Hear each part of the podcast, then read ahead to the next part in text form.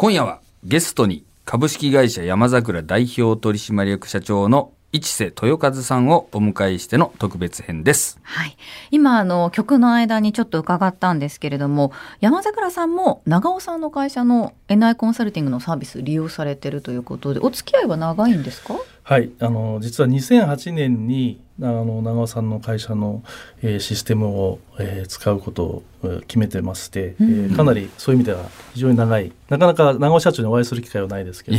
あの非常に活用させていただいております。で、先ほど本もお読みになったっていうお話だったので。長尾さんあの本はいいっぱいプレゼントくださるので、ええ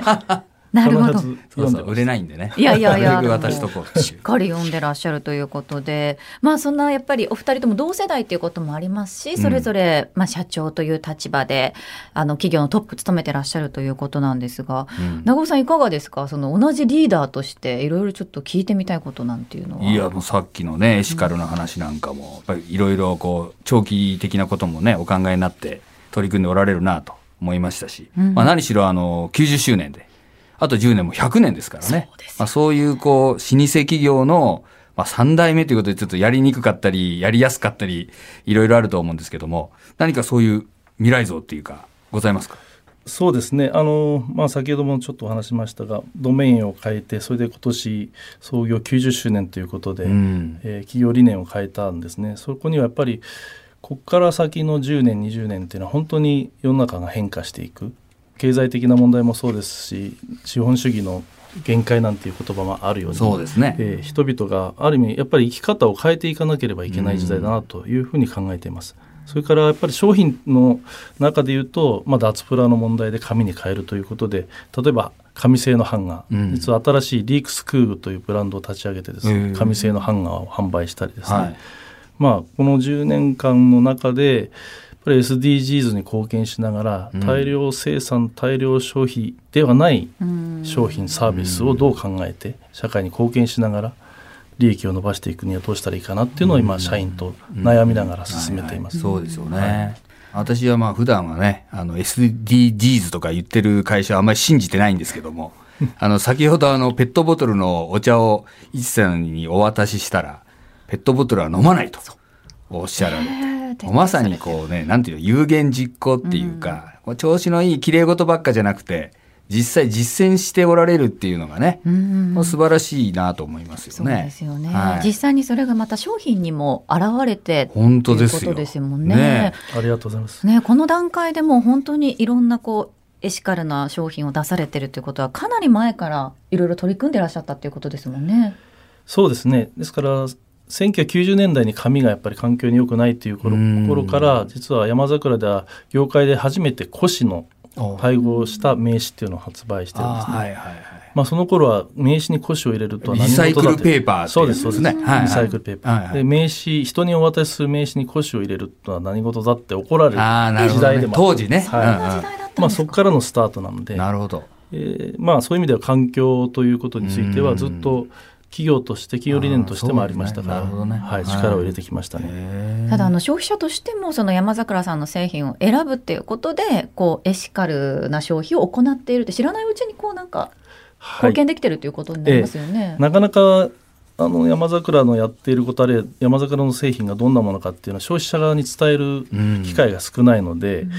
もう自主的にですねうちが取り扱っている3500種類ぐらいの既製品規格品があるんですがこの素材をなるべくエシカル商品環境にいい製品であったり、人に優しい製品っていうのをあの私たちの方で勝手にこう作り上げてる。ですからうちの商品を使っていただければ、えー選択しなくても選択してもエシカル商品であると。まあ、そんな思いを込めて今商品作りに励んでます。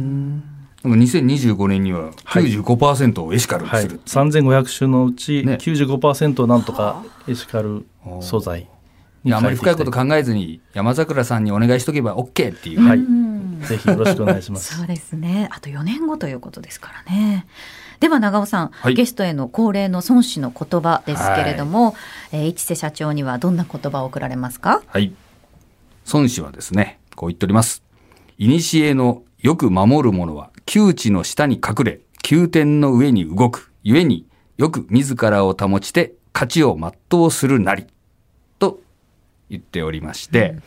これ何かっていうと、まあそもそも守りを優先しろと。優先、守っていて敵がですね、えー、なんかミスったりとか、ちょっと弱った時に、勝てるとなったら一気に攻めろという教えの中の、まあ、最後にこう、締めで出てくる調子のいいところなんですけども、はい、えー、窮地の下に隠れているのはもう守ってですね、まるでこう、地底にね、潜んでるかのようにこうね、じっとしといて、で、急点の上に動くっていうのは、ここだという時には一気に攻めていけと。で、そうすることで勝ちを全うするっていうのは勝利を万全にすることができるっていう教えなんですけども、まあやっぱり今ね、紙製品っていうのは、大きく言うとちょっと逆風もあるかと思うんで、やはりこう守りをきっちり固めていただいてですね。まあ、しかし、90年代からずっといろんな仕込みをされてきておられるんで、ここぞという時にね、攻め上がってこう、急点の上にね、こう飛び上がれるように、まあ、あの、準備を、備えをね、しておいていただくということを、まあ、実践していただければと思って、この言葉を選びました。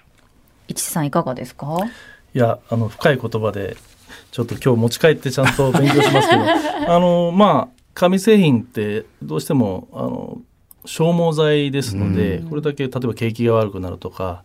ペーパーレスで量が減ってくるとですねどうしても価格競争になっていくんですね、だから、まあ、当社としては、まあ、そこはそこで一部戦っていかなきゃいけない部分もあるんですが今おっしゃられるように一方で、えー、価格ではない部分をいかに、そうですよね、えー、積み上げておいてあの本当のまあ先も話した10年この10年の中で大きく、えー、消費者側の目線っていうのは変わってきますから、うん、そこでなんとか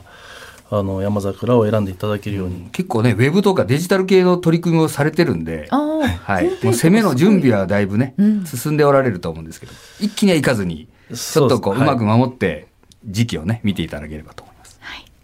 話はつきませんが、そろそろお時間となってしまいました。今夜のゲストは株式会社山桜代表取締役社長の市瀬豊和さんでした。ありがとうございました。ありがとうございました。